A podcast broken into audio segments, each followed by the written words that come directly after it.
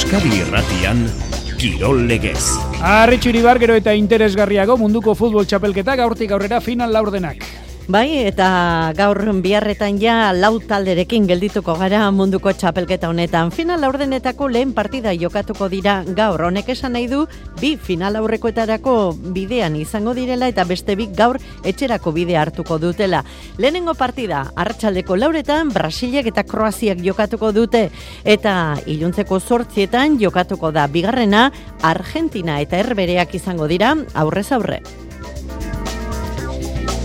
Futbolean gurean, emeretzi jardunaldi jokatu ondoren, alabez, irugarren tokian da bigarren mailan eibar labugarrena da biak ere, igoera zuzenerako borrokan sartuta eta eibar indartxu sendotu egindu aukera atzo burgosi bat eta bi irabazita. Txirrendularitzan Euskaltel Euskadik urtebetez luzatu dio kontratua, beste urtebeterako luzatu dio kontratua Xavier Mikel Azparreni. Eta nahiaren anparoan emango du profesionaletarako urratsa enekoitzek bi urterako sinatu du gazteenak. Hiru izango ditu talde laranjak, angulo, aristi eta irizar, hauen utxuneak betetzeko, hiru debutari hartu ditu, berasategi, Lopez Abetxuko eta Azparren. Saskibaloian Baskonia gaur Euroligako partida du zortzi honenen artean sartzeko helburuarekin beste garaipen baten bila Bayerren aurka jokatuko du eta errubian miarrizek liga partidua du gaur angulemaren aurka lider denez irabazteko moduko norgeiagoka du sailkapeneko amairugarrenaren kontra. Eskupilotan gaur larraintzarren elordik eta zabaletak lidertza defendatuko dute lehen puntua nahi duten pelio etxeberria eta rezustaren aurka. Ez dira gaizkiari bi partidutan berrogeita lau puntu lor daitezke, ba berrogeita bat lortu dituzte, baina ez dute garaipenik lortu. Atzo lasok eta imazeko gita bi eta amal lau irabazi zieten peinari eta mari eskurrenari. Eta promozio mailan salaberriak eta oierretxaberriak indartxu jarraitzen dute utxik egin gabe. Triste eta lur jota dagoena laia salsamendi. Amaika hilabete eman ditu ezkerreko belauneko lotailu gurutzatua hautsita. Orain hilabete bueltatu, kantxaratu eta atzo eskuin belan, belaunean hartu zuen min erresonantzia zain dago, baina lotailua izan dezake horre ere minduta. Eta Titan Desert lasterketa amaitu da David Valeroren garaipenarekin Aimar Zubeldia bigarren bukatu du azken etapa bigarrena bezalaxe Julen Zuberok irabazi du. Qatar 2022 Euskadi Irratian.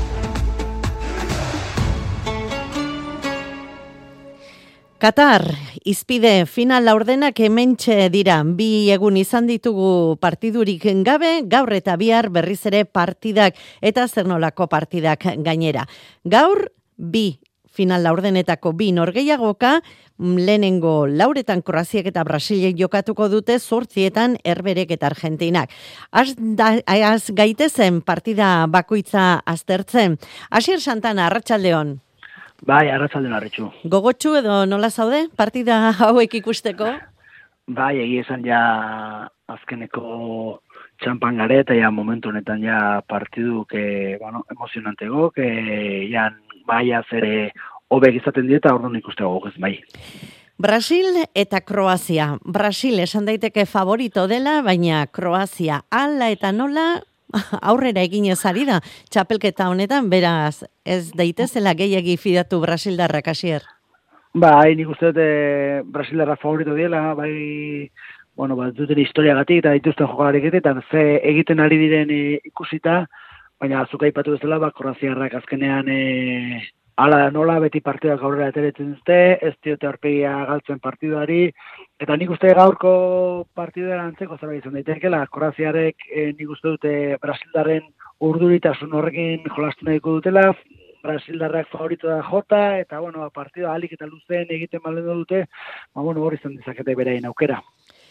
Ba ikusiko dugu zer gertatzen den, eta bain hori argituta, zortzietan izango dugu beste itzordua, Argentina eta Herbereak hemen ere esango genuke Argentina dela favorito, baina Herbereek talde sendo itxura eta selekzio sendo itxura erakutsi dute betiko futbol eginez. Ba, ai, erberek ez dute sorpresarik egiten, azkenen beraiek ondo defendetzen dute, bosteko lerro batekin jokatzen dute, eta badirudi, bueno, bosteko lerro horrek ematen du sendo eta ondo defenditzen dira, baina, bueno, e, aurrera egiteko e, intentziara dute, azkeneko partidetan e, bi karrideroak e, gola sartu zuten, e, aurrera egiten gai dira, eta Argentinara, ba, bueno, hori nik uste dute e, zaindu barko dutela, baina, bueno, Argentinarak eh, favorita joko ditugu, baina lehen aipatu bezala partida luze egiten baldin bada, ba, e, erberek beraien aukera izango dute. Bueno, ba, ea zer ikusten dugun gaur arratsalde partean gainera egiten duen eguraldiarekin, plan polita arratsalderako. Bai, bai, erra, erra. Asi errezkerrik asko eta gozatu. Bai, berdin. Qatar 2022 Euskadi Irratian. Urbileko kontuetara etorriko gara orain, bigarren mailan Smartbank ligan, atzo azenolako garaipena lortu zuen Ibarrek. Bat eta bi irabazi zion Burgosi, Burgos irabazten hasi zen, eta hause da, liga honetan galdu duen lehenengo partida irabazen hasti, hasi eta galdu duen lehenengoa. Emeritzi jardunaldi jokatuta, Eibar igoera zuzeneko postuetan kokatu da. Benetan, bultzada ederra eman dio helburuari Eibarrek atzo irabazita. Maitane Urbieta. Hueskaren aurka egin bezala xe atzokoan ere Ibarrek markagailua iraulita eskuratu zuen garaipena azken unean maldan gora jarri zitzaion partida talde armaginari hogeita amazazpigarren minutuan Gasparrek Burgosentzat sekulako gola egin ostean. Burgos talde sendoa da atzealdean eta dituen aukerak ondo probesteen dituena eta behin bat eta utxe aurreratu zenean zaila zirudien Eibarrek garaipena eskuratu alizatea, baina garitan oren taldeak ez zuen amore eman bere izaera atera eta neurketa irauli zuen gaizka garitan. Ba, uste dut eh, taldeak badaukala mentalidade hori, bukaerar arte borrokatzea, bukaerar arte aurpegia ematea, gora joatea, e, da gure estiloa, da gure piskate gure jokalarien izaera beba, eta gure taldearen izaera, eta gustatzen zaitu hori, ez, eta gaur ere berriro egin du eta da konforme eta posik ez. Berdinketaren gola estoikofek egin zuen korner batean karo atezainak egindako utxa baliatu ziruro gehieta garren minutuan eta bigarren gola berriz jokaldi eder baten ostean iritsi zen korpasek baloi bikaina utzi zion blanko lestxuki eta honek ez zuen utxik egin laro gehieta zazpigarrenean garaipenaren gola egin ezan aitzarbila. Horretik jarri dira markagailoa, baina bueno, nik uste taldeak pazientzia izan duela eta jakin izan du ez, momentu, momentu horretan, ba, bueno, pes, pisua eramatea, olearen pisu alde batetik bestera, eta, bueno, e, euki dugu aukera asko ere zeu zer gehiago bateratzeko, bateratzeko, baina, bueno, e, ikusi egon den gola, eta merezitako hiru puntuak. Arbiak atzel plantio futbol zelaira gerturatu ziren eundak armaginen ere izan zituen eskerroneko hitzak ilusioa somatzen baitu taldearen ingurua. Eskerrak eban ere, bueno, etorri diren afizio guztiei ze bultzada handia eman digute eta bueno, e, berriz ikustea hori ba oso emozionantea da, ez? E, ez dakit sensazio horiek berriz ikuste dituzu lehenko urteko parekoak izango direla. Eta, bueno, guk ere nahi dugu berriz, e, ez dakit, hori bizi, euki, eta Eta bueno, e, gure gati ba, berri jarrituko dugu eta espero dugu ba, beraiek ere oso ilusion, e, ilusioz betea egotea. Atzoko garaipenarekin Eibarrek maila zigotzeko borroka betean jarraitzen du, sekulako leia dago goiko postoi begira, lehen sei taldeak lau punturen buruan daude, Las Palmas da liderra hogeita amabos punturekin, puntu bat gutxiagorekin, Burgos eta Alabez daude, bigarren eta irugarren urren ezurren eta hogeita amairu punturekin Eibar laugarren postuan dago, igandean bertan du, talde armaginak urrengo itzordua ligarekin, ipuruan obiedoren kontra jokatuko baitu. Eta igandean hain zuzen ere, gure lehen mailako hiru euskal taldeek emakumezkoetan partida dute eta reala gainera estadio handian realearen jokatuko du levanteren aurka jonaltun arratsaldeon. Arratsaldeon bai reala izango da, mabigarren jardunaldia itxiko duena euskal taldei dagokienez, baina jokatzen lehena alabes izango da, Sevilla jasoko du ibaian igande guerdian, azken bi partidatan ez du galdu alabesek, lau puntu batu ditu, eta bolada onorri segida ematen saiatuko dira e, jaitxera postuak atzean usteko. Atletikek beti egingo dio bisita igandean bertan lauretan, azken partida galdu egin zuten lezaman utxetabi Madriden aurka eta hoian e, baldezatek atletikeko jokalariak ba arantzatxo hori atera nahi du klubari egindako adierazpenak dira Bueno, azken partidu honetan e, berriz etxean e, porrote egin da, ba, azkenean partidutik minduta ateratzen zara, ze gure jende aurrean berriz ba, porrote egitea ea, ba, ez da sentsazio zona. Baina bueno, gu orain e, ba, beste partidu bat daukagu etxetik kanpo, eta uste dut etxetik kanpo ba, partidako beto eramaten ari garela, eta hor ba, irupuntuak ateratzeko ba, aukera ditu. Eta realak bai anoetan reale arenan eh, jokatuko du Levanteren kontra, txapeldunen ligan eh, sartzeko borrokan aurkari zuzen zuzena da Levante, eta jokalariek badakite hori. Pasaden jardunaldian bi eta bat galdu zuten txuri urdinek Bartzelonaren aurka, itxura oso ona eman da. Nerea eizagirre, iraia iparragirre eta mirari uria entzungo ditugu. Zure politxa, e, zela handi batian, gure estadioan, e, bueno, egia esan ba gustora eta ber hiru puntuak etxean gatzen dien. Hiru puntu irabazteak ere asko eman aldigu eta nik uste segarren izan da ere bai aurrekokin oso puntu gutxi aigala ematen eta e, ba, aste buruntan irabazteak ere gertu, gertuago jarriko gaitu, ez? En kiston partidin genon eta ikustea ba, geruta gertu gaudela ba, ekipo honenetatik. Sailkapenari begiratuta Euskal Taldeen egoera onakoa da, Real segarren dago emeretzi punturekin, txapeldunen ligako postuetatik lau puntura, Atletik Sailkapenaren erdian dago zortzigarren eh, postuan amairu punturekin, eta alabes azken aurreko tokian dago sei punturekin. Salvazioa uneotan, bi puntura daukate babazorroa. Ordu bata eta berrogeita bost minutu leiotik begiratu eta dugun eguraldiarekin, zera esan dezakegu, ziklokros giroa dugula, lokatz giroa dugula, Xabier Rosabia Garratxaldeon. Arratxaldeon, arratxo. Hemen behintzat bai Dublinen ez daki zer izango den. Zer dugu, asteburu honetan, zer datorkigu?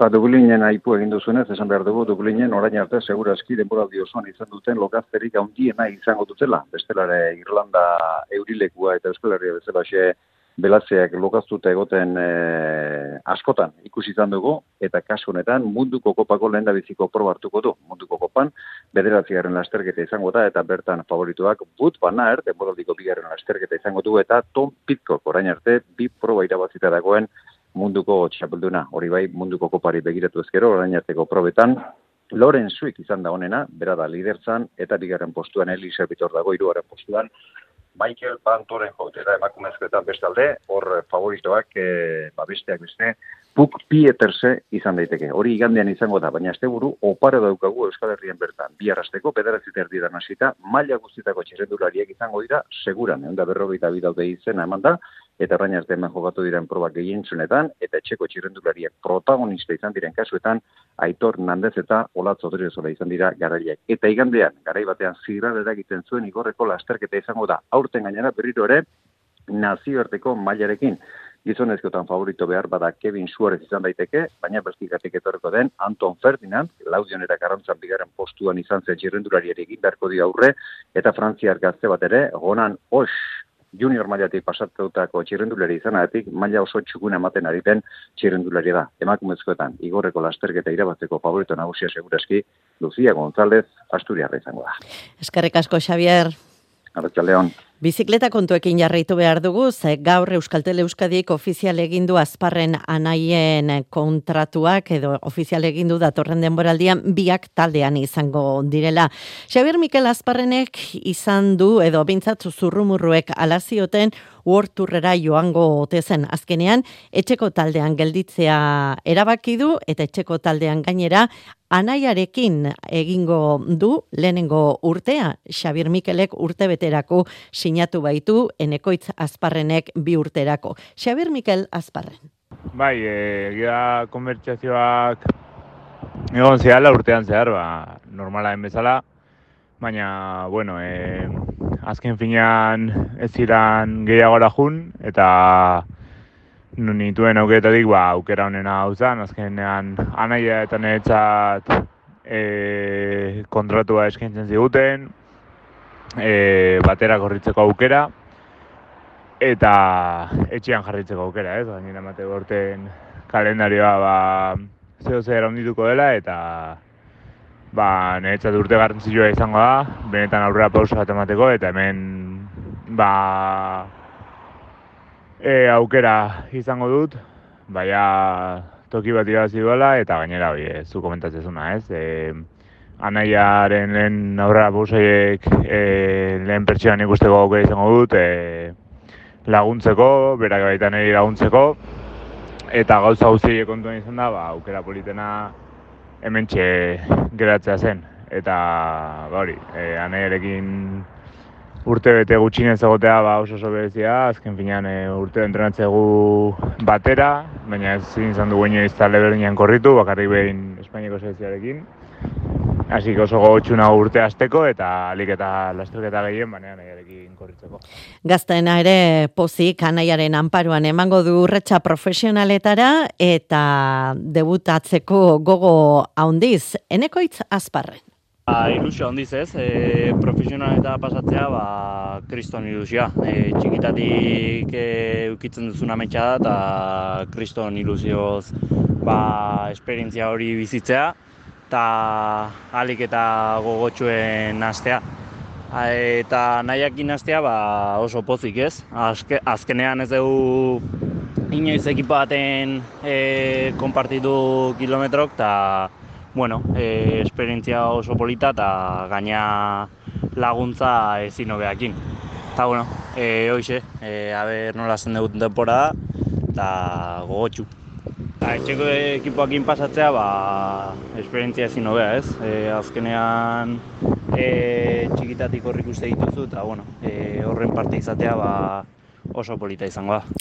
Aize faltarik ez zuten inguruan bianaiak Kanaria Ruarteetan dira eguraldi onbila ara joan da entrenatzen. Urtarrian hasiko duten errepigeko denboraldiari ba azken ikutuak ematen iaia esan daiteke azken ikutuak direla bere ala izango baitugu errepideko denboraldia txirrindularitzan. Euskaltel Euskadik beraz hiru txirrindulari galdu ditu datorren denboraldirako angulo Burgos behatzen izango da, eta aristik eta irizarrek utzi egin dute. Hauen tokia betetzeko edo utxune horiek betetzeko, Xavier Berasatigi eta eneko itzazparren pasako dira laboral kutsatik, beren arrobitik, eta kaja rural alea taldetik Andoni López Abetxuko arabarra pasako da. Guztira txirrindulariak, e, hogei txirrindulariak taldeko ia hogeiak, hauek izango dira, aipatu ditugun hiru gazte horiek, gehi Xavier Mikel Azparren, Ibai Azurmendi, Iker Bailarin, Mikel Bizkarra, Joao Bou, Carlos Canal, Unai Cuadrado, Asier Etxeberria, Pello Goikoetxea, Unai Iribar, Xavier Isasa, Mikel Iturria, Txomin Juaristi, Juanjo Lobato, Gotzon Martín, Luis Ángel Mate, eta Antonio Soto.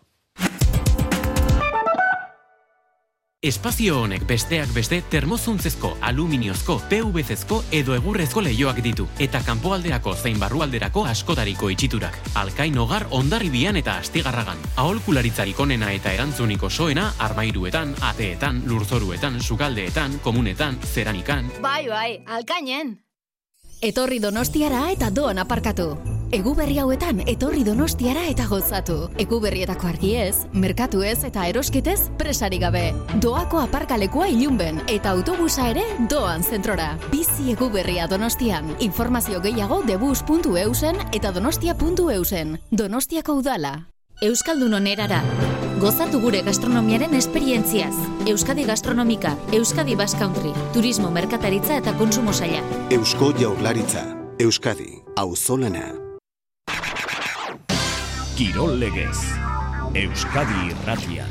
Saskibaloian Eurokapean etzen atzo jardunaldi ona izan Euskal Taldentzat lointekek irurogita sortzi eta irurogita bost galdu zuen Venezian, baditu aukerak, azken jardunaldian ba, aukera horriei eutxi beharko die eta lateiziren aurka basaiatu irabazten, bigarren amaitu nahi baldin badu, eta zail oso zaildu Eurokapean aurrera egitea ideka eusko trenek, baina oraindik ere ez du azken hitza eman. Zabinik atzo irurogeita emeretzi eta irurogeita amaika irabazi zion, bueno, ba, azken jardunaldian irabazi ezkero aukeraren bat izan lezake. Aukerak eta ondiak momentuz behintzat sortzionenen artean sailkatzeko Baskoniak du Euroligan. Gaur, Bayerren aurka jokatuko du eta Baskonia helburutik gero eta gertuago da. Jon Hernandez.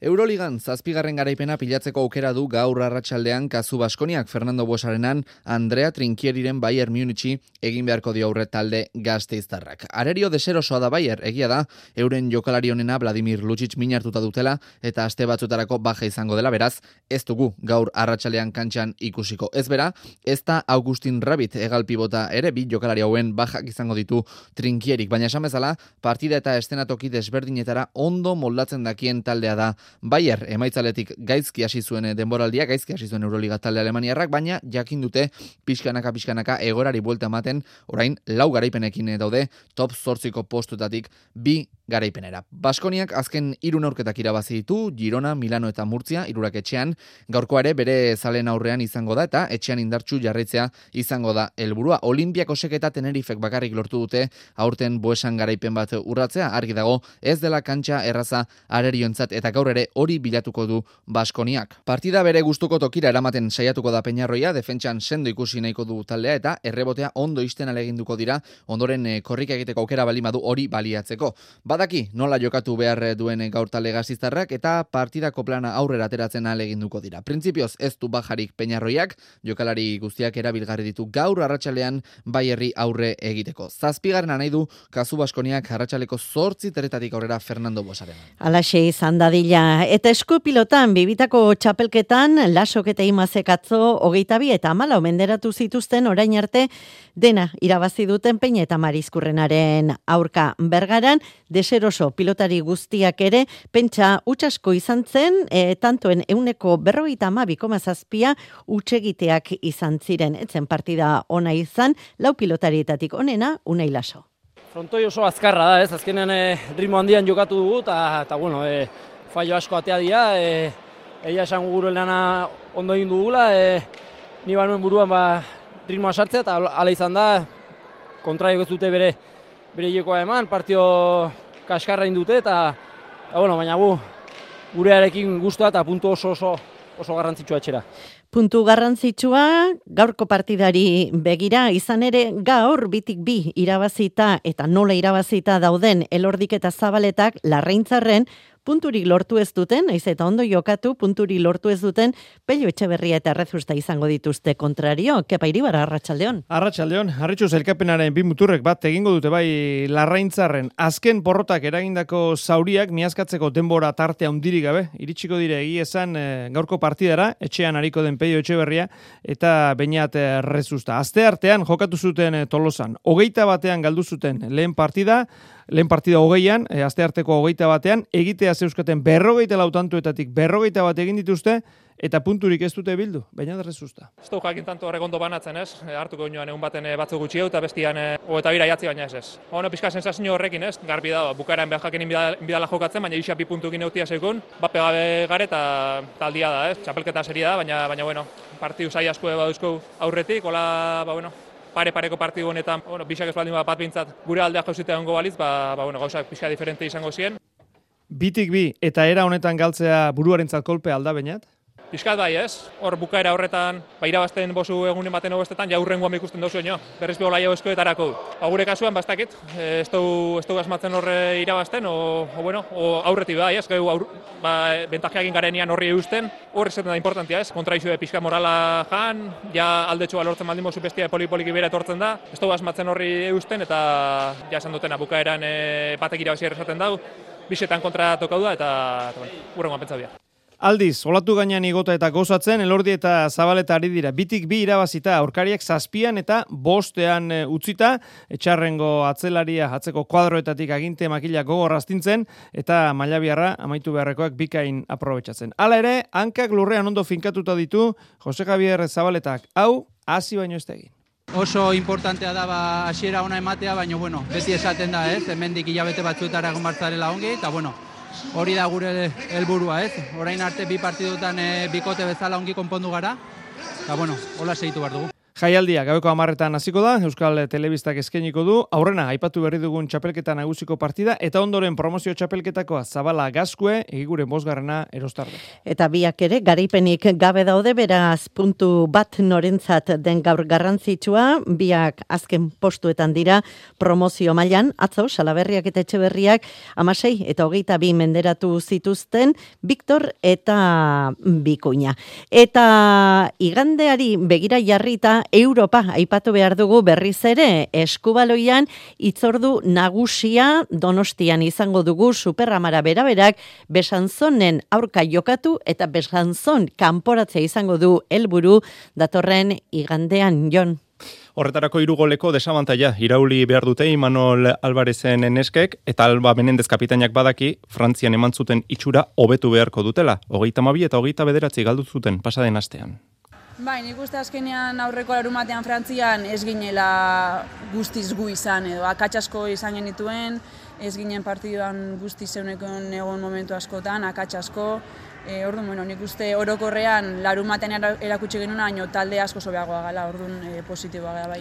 Bizirik heldu dira Joaneko partidako azken atxean berpiztu zirelako. Azken 10 minutuetan hiru eta bederatziko partziala sartu zuten eta horrek mantendu ditu kanporaketan bizirik. Orduko hartan ez bezala igandean zalen berotasuna izango dute. Gaska betetzeko zorian da, sarrerak gutxi geratzen dira saltzeke. Eun besterik ez, menendez.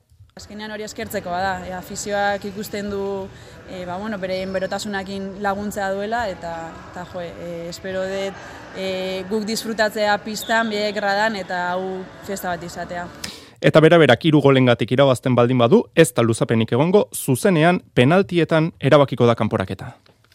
Bueno, ba hori igandean, ba errukbian gaur miarritzek liga partida du zazpiterdietan jokatuko du angulemeren aurka eta igandean Europa Challengeko partida du baionak eskarleten aurka jokatuko du arratsaldeko laurak eta laurdenetan. Izotz jokeian aipatu atzo angeluk liga partidua jokatu zuela bordeli sei eta lau irabazi zion joan den aste artean txamonisen aurka zazpi eta bat galdu baldin bazuen ere amargarren tokian da. Angelu seikapenean urrengo liga partida hilaren hogeian izango du. Arratsalde on ona izan entzule gozatu gero arte.